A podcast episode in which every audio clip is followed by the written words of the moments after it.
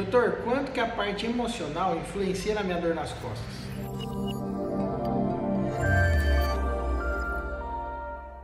Oi, meu nome é Antenor Mazui, eu sou ortopedista, cirurgião de coluna do Gaote. Vou falar para vocês sobre o quanto que a parte emocional pode influenciar nas suas dores.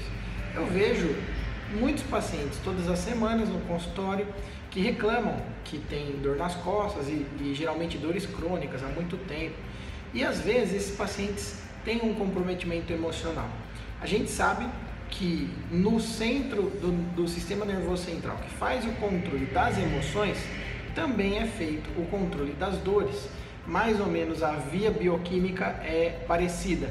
Então, tem estudos já que demonstraram que cronicamente as pessoas que têm problemas emocionais acabam desenvolvendo dores crônicas. E o inverso é verdadeiro. Quem tem dor há muito tempo acaba ficando mais desanimado e pode ter algum problema emocional. Então, por conta da via bioquímica no sistema nervoso central, existe uma semelhança nos centros de controle de dor e no centro de controle emocional. Por isso que é importante você estar com a sua cabeça em dia, com o seu emocional bem cuidado, para você ter saúde no resto do corpo. Obrigado e até a próxima.